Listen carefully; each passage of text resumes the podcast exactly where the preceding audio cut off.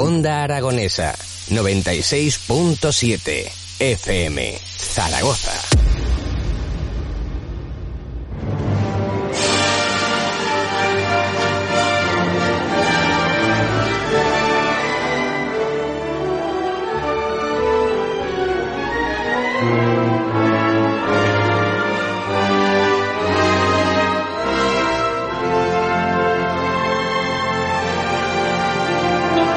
Siempre esta música tengo delante a José Antonio Aguilar. Buenos días. Muy buenos días, ¿cómo estáis? Un placer tenerte de nuevo, que suene lo que el viento se llevó. Igualmente. Y hablar de cine contigo, que es un, un lujo, un lujo porque nos pones al día, ¿eh? nos pones enseguida las pilas en cuanto a cine se refiere. Y yo estar con Javi Segarra y con Edu Pisa, nunca mejor. Pues aquí estamos en familia, los tres. Listo. Claro que sí. Eh, echamos un mus.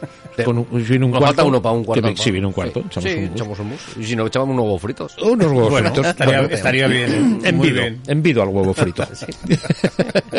echamos un órdago, echamos un Bueno. mejor al huevo frito, ¿no? Lo que haga falta. Caiga quien caiga, sí señor. Bueno, pues eh, ¿qué tenemos? Aparte de el ciclo, de, bueno, la película de La Gran Belleza de Sorrentino, que la hemos tenido esta semana pasada aquí en el Palafox, eh, ¿cómo ha ido, por cierto?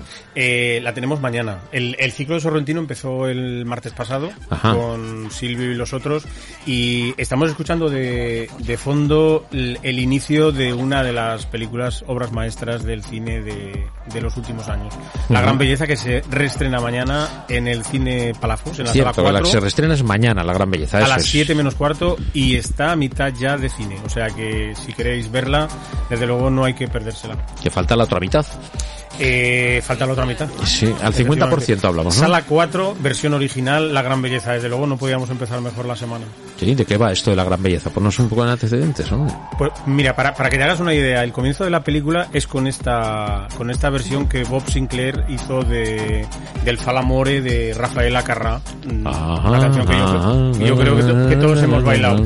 Y bueno, para no desvelar muchas cosas, eh, solamente puedo decir que una terraza en, en el centro de Roma, el. Coliseo de fondo, Rafael Acarrá sonando Ah. y todo el vicio que te puedas imaginar. Todo esto pasa al comenzar esta película. Bueno, eh, no sé, yo tengo muy poca imaginación para esto del vicio.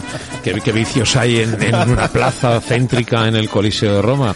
Bueno. Me imagino en la Piazza de Venecia, imagino, ¿no? O En principio de Mira, la Vía Corso. ¿Cuál es la plaza? Eh, esa, esa, esa película es el comienzo de una decadencia sobreviviendo a los recuerdos del pasado. Es, es, es una cosa que es impresionante. Bueno, eh, eh, Sorrentino lo que hace es eh, coger todos los, los los iconos de Roma, de, de lo que fue la Roma, de lo que fue los años 50, 60, 70, y empieza esa decadencia, sobre todo de la gente que, que está a punto de, de jubilarse, y precisamente esta fiesta es la, la fiesta de jubilación de una de las personas que ha recorrido, pues sobre todo la noche de Roma. También la parte intelectual de Roma, porque aparecen todos, eh, toda- todo el, el- ¿cómo, cómo diríamos? Toda la parte de atrás de, toda la gente del teatro, del cine, de la literatura.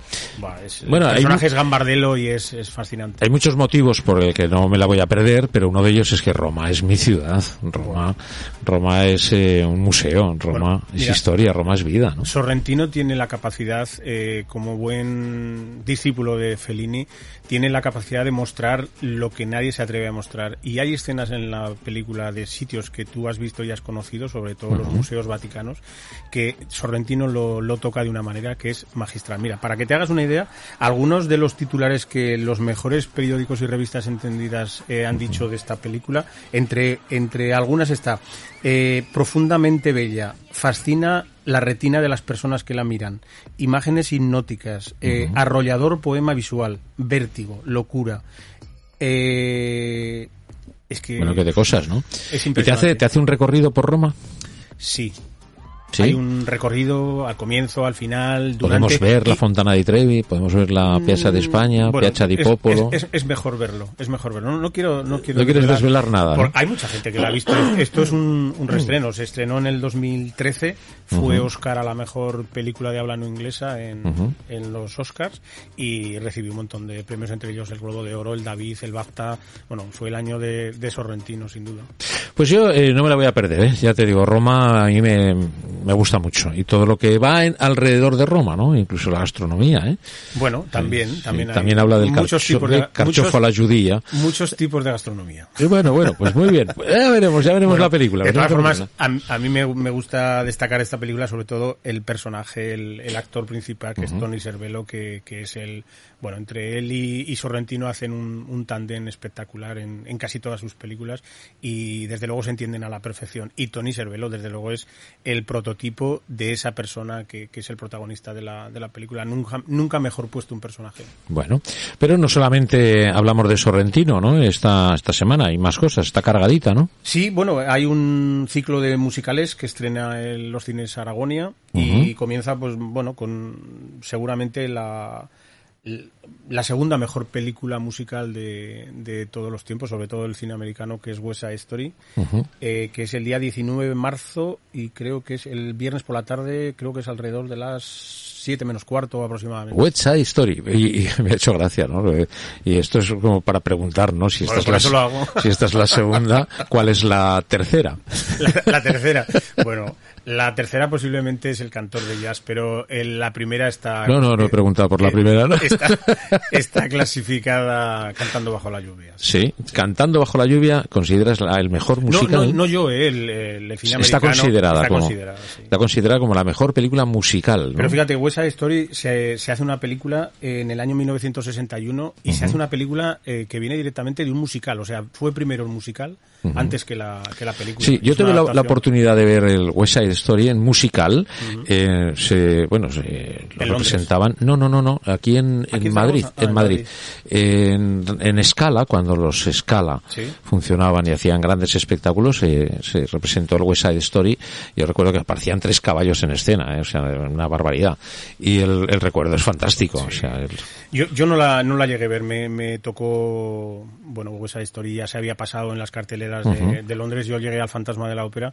sí, pero, te lo iba a nombrar, ¿eh? el Fantasma de la Ópera. que- pero está, está muy bien que, que los cines también hablen de musicales. El- la semana pasada pusieron Mamma Mía, este año, este, este fin de semana West Side Story, y desde luego, a mí es un- un